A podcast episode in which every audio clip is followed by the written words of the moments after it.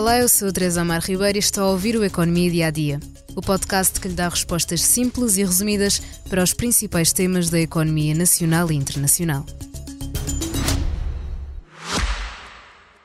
Já visitou hoje o BPI Expresso Imobiliário?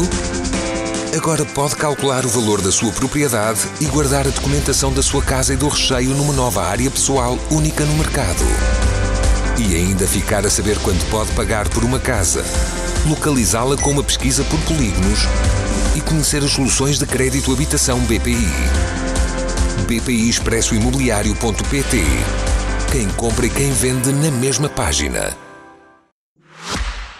A habitação é um tema que abordamos inevitavelmente múltiplas vezes aqui no podcast. Tem enfrentado uma pressão nos preços não só em Portugal, mas também no resto da Europa, influenciada por fatores como a procura de casas, a conjuntura de juros altos e o efeito da inflação dos materiais para a construção. E é para já difícil fazer perspectivas sobre quando é que os preços da habitação vão começar a recuar de forma visível. Mas temos sempre acesso aos dados mais recentes que nos vão pintando o quadro da habitação. Esta terça-feira foram divulgados pelo Instituto Nacional de Estatística os preços da habitação a nível local, relativos ao terceiro trimestre do ano passado. Ora, os preços das casas em Portugal entre julho e setembro do ano passado subiram 10% face ao ano anterior. Aceleraram no Porto, mas abrandaram em Lisboa. O preço mediano de alojamentos familiares em Portugal foi de 1.641 euros por metro quadrado. 13 dos 24 municípios portugueses com mais de 100 mil habitantes virou o preço do metro quadrado subir, como em Barcelos, Porto ou Guimarães. Mas ao contrário do que tem sido habitual, Lisboa e Funchal viram os preços desacelerar. Ainda assim, a capital continua a ser o município com os preços mais elevados do país, onde o metro quadrado está agora a custar quase 4.200 euros. Do grupo das regiões mais caras fazem ainda parte o Algarve, região autónoma da Madeira, Península de Setúbal e a área metropolitana do Porto. Depois de dois meses a cair, a avaliação bancária das casas também voltou a subir em dezembro do ano passado. Uma das soluções possíveis para esta crise na habitação é a construção de mais casas, que em teoria irão fazer baixar os preços que estão agora a ser praticados no mercado.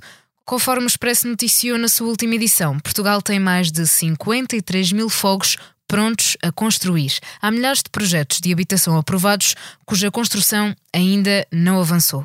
Os especialistas apontam que as razões são as mesmas que têm feito subir os preços da habitação, agravadas ainda pela falta de materiais e pela falta de mão de obra. E é tudo por hoje, aqui no Economia Dia a Dia, mas não me despeço sem antes o convidar a ouvir o podcast Perguntar Não Ofende, do jornalista Daniel Oliveira. Há esperança para Gaza? A resposta é dada por Jorge Moreira da Silva, subsecretário-geral das Nações Unidas.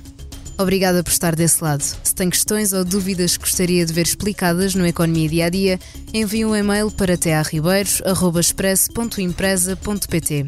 Voltamos amanhã com mais novidades económicas.